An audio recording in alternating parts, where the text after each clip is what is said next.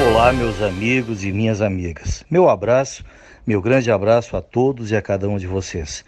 Eu estou em Los Angeles, onde de hoje até quinta-feira, dia 11, participarei do Congresso Mundial de Direito Médico. Estarão reunidos nessa semana aqui em Los Angeles autoridades, escritores, doutrinadores do direito médico de mais de 40 países. A Nadense fará presente através de uma palestra que eu irei proferir na tarde de hoje sobre o paciente do século XXI. Durante 2.400 anos, desde a era hipocrática até o crepúsculo do milênio passado, o médico teve o monopólio das informações e do conhecimento técnico científico médico. Com o advento da internet, essa realidade mudou. Temos hoje um paciente altamente bem informado e cada vez mais ansioso e mais exigente.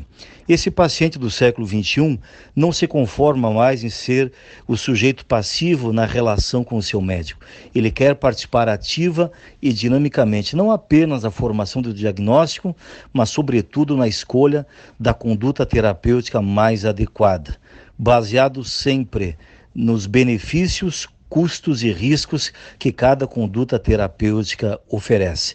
E o médico do século XXI tem de estar preparado para receber e atender e lidar com esse novo tipo de paciente. Esse é o recado que a Anandem vai dar hoje no Congresso Mundial de Direito Médico. Foi um privilégio ter falado com vocês. Sintam-se todos abraçados e tenham uma ótima semana.